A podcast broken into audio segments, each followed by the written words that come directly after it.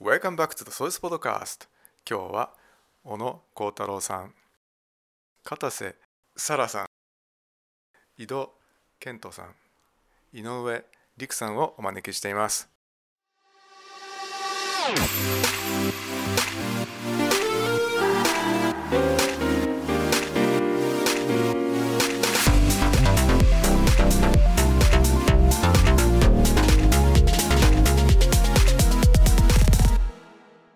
にちは。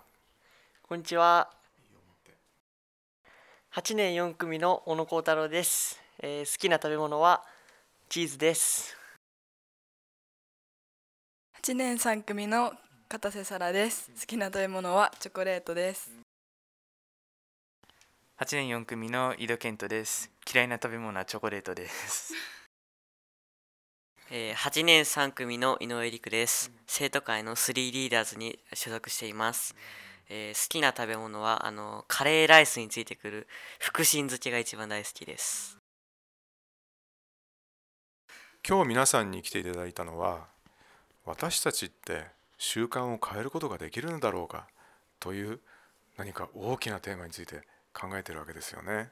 でそのきっかけが生まれたのが先々週あった不思議ウィークっていうことなんですけどもこのユニークなテーマそれを発案した生徒会の代表が今日来てるので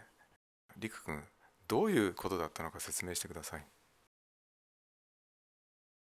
えー普段からね何気ない、まあ、スマホって何気ないものじゃないですか。こういうのってやっぱりこういざ失ってみるとどれぐらい重要だったかってわかるじゃないですか。僕があの7年生で入学した時はから8年生になるまではもうずっと携帯持ってなくてこう他人に写真を撮ってもらったりとか結構手伝ってもらったことが多いんですよね。そこでやっぱりまあ今一度携帯がなくてもちゃんと人はコミュニケーション取れるんだってこととまあ普段から使ってる携帯のま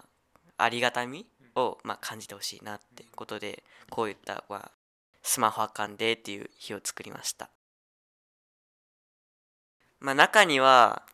あのバリバリ携帯使ってる人もいたけどほとんどの人はもう普通に携帯使わずに対面で話してたりだこうだとか外で遊んだりだとかまあ携帯なしでちゃんとこう一日過ごせてる人がいてよかったと思います。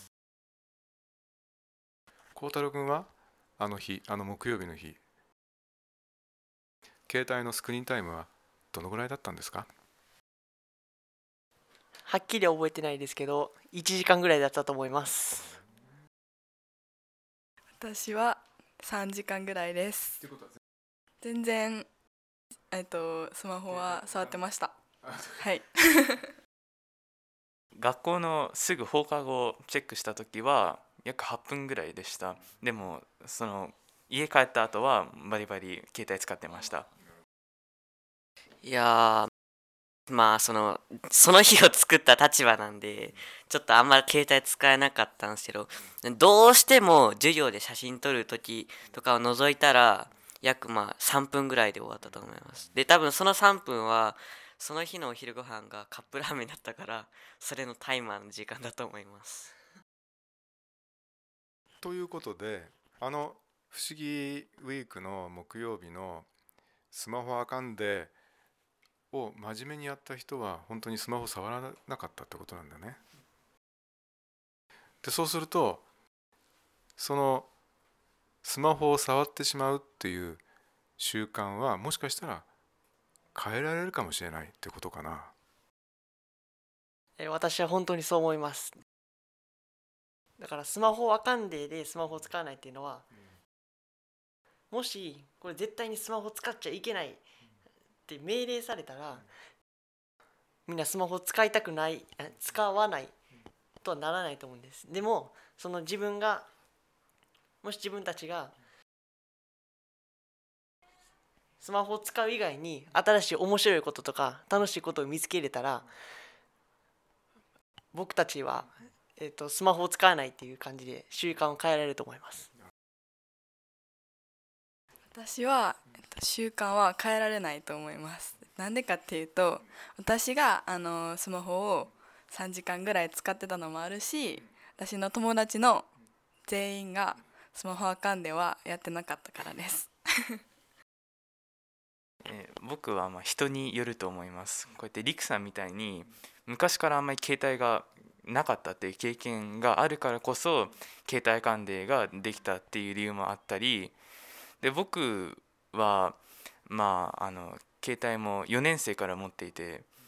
で、まあ、あんまり携帯っていうのは使っていたっていう感じがしなかったんですけどでもよく使っている人はこうやって習慣を変えれるかどうかっていうのはちょっと厳しいかなって僕は思います。その習慣を、まあ、スマホのを使う習慣を変えるってのはいきなりでも全くスマホを使わないっていうのは結構難しいと思うんでその僕の場合は逆にスマホの代わりに iPad みたいなの持ってたんですよね。でその iPad をまあ最初は確か3時間ぐらいちょっと長時間的に触っちゃってこうお母さんからもやっぱちょっと注意されたんですよね。でそれでお母さんも言ってたんですけどその習慣？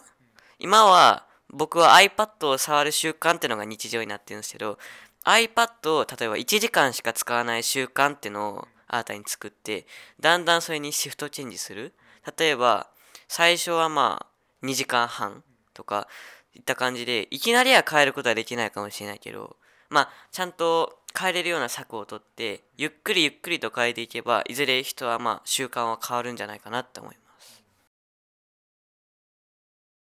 サラさんはどうして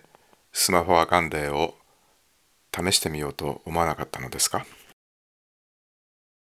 まず私の家が学校から片道1時間半かかるのでその間に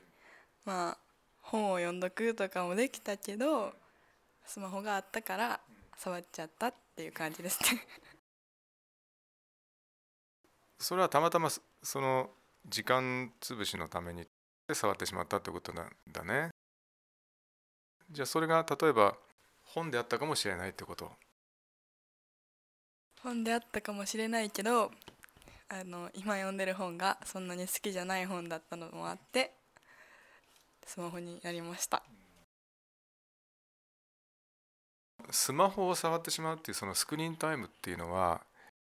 スクリーンタイムの中身が問題だという気がするんだけどその何に使ってるかっていうこと孝太郎君の場合はどうでしょう？えー僕はほとんどが YouTube を占めてたと思います。でもそれはただ単にこう時間を潰していったっていうかこうそれで時間が過ぎてしまってああ時間を無駄にしてしまったというわけではなくてこう自分の趣味についてもっと知るために使ったってことなんで別にこう悪いことではなかったと思います。えー例えば、えー僕はピアノを習っているんですけど今結構自分にとっては難しいレベルの曲に取り組んでいてでそれにを上手くなるためにはやっぱりその曲についてもっと深く知らないといけなくてでそれをもっと知るのに一番いいものは何かっていうとやっぱりいろんな人の YouTube を見て勉強することなんですね。でそれはただ単に遊んでるというよりかは自分の趣味をもっと豊かにするための時間に使ったっていうことです。学びの時間だったってことですね。うん。ケントの場合どうですか？まあ、僕が携帯触るときは主に、まあ、ゲームとか なんですけどであとは SNS とか友達とあの離れたところにいる友達とかと会話する機会でよく使っていてで、まあ、それ以外はあまり使っていないって感じですかね。YouTube とかはよく Mac とかでしか見ないのでで本当にそれぐらいですね。僕はその主に携帯は調べ物をするときによく使ってて例えば家で何か分からん時があったらすぐにこう去ってと見れるような iPad とかも使いやすいけどやっぱこうすぐに去って開けないんですよねだから開きやすいっていう利便性もあるし、まあ、多少ちょっとめんどくさい開くのがめんどくさいっていうのもあるからまあ主にはそういったまあサファリとかのウェブサイトを見ることが多いですね。あとはまあ、少し YouTube とか。まあでも、YouTube 系はテレビとかで見たりしますね。私は結構いろいろ見てるんですけどニュースとかはテレビで全部見ててだから携帯では TikTok とかインスタとかあとはなんか友達と LINE したり家族と LINE したりとかいうので3時間ぐらい使ってます一概にスクリーンタイムといってもそこの中にはとても意味のある時間もあるしもしかしたら無駄な時間もあるってことなのかな。でそういうふうに考えるとだからスマホを触らないとかそれがスマホを触ること自体が悪い習慣だということではなくて何をしてるかってことに関わるのかな、うん、そのスマホ依存症っていうのがどういう人の状態？例えば年がら年中ずっとスマホを触ってるみたいな状態をスマホ依存っていうのか例えばまあ何でもかんでもこのスマホ例えばまあ支払いとか娯楽とか本とかもう何でもかんでも携帯に頼ってるのを依存っていうのかはまあ人によるかもしれないけど自分はまあその自分からちゃんと携帯と距離を置くこともできてると思うし周りから見てもあなたずっとスマホ触ってるねとも言われたことがないしはっきりと自分は依存症じゃないとは言えないけどまあ自分の考えとしてはまあ依存までは言ってないのかなって思います。自分が本当に携帯を触るのがやめられないっていうのが僕は依存症だと思っていてで本当に状況に応じてもう友達がずっと話してくるって言ってそれ携帯ずっと触るのがやめられないっていうのもたまにあります。で他には本当にゲームとかでずっと熱心でやったりっていうこともあって本当にスマホにスマホを使う時間が本当にこれがあのいい時間なのかっていうのをたまに自分で疑問に思います。私は別にスマホがなかったら不安になるとかあのースマホを触ってて人からの声が聞こえないとかはないけど気づいたらスマホ触ってるって感じなのでまあ完全に依存症ではないけどちょっとなりかけかなっていう感じです。僕は、えースマホ依存症じゃないと思います。だってこうあ僕は全くスマホを触らないというわけではないけどその自分の私生活よりスマホを優先するってことはないし例えば自分がスマホを触ってても他に他の子が例えば声かけてきたりとか何かやらなければならないことがあるとしたらそれはそのことを優先して取り組むことになるんでだからスマホを触る時間はあるけどそれをたまに別の時間に使うっていうことが多いので僕はスマホ依存症じゃないと思います。した。もう一回聞きたいんですけども私たちって習慣を変えることができるんでしょうか？僕は変えられると思います。変えられないとは言わないけど変えるのはすごく難しいことだと思います。帰れる人もいれば帰れないっていう人もたくさんいると思います。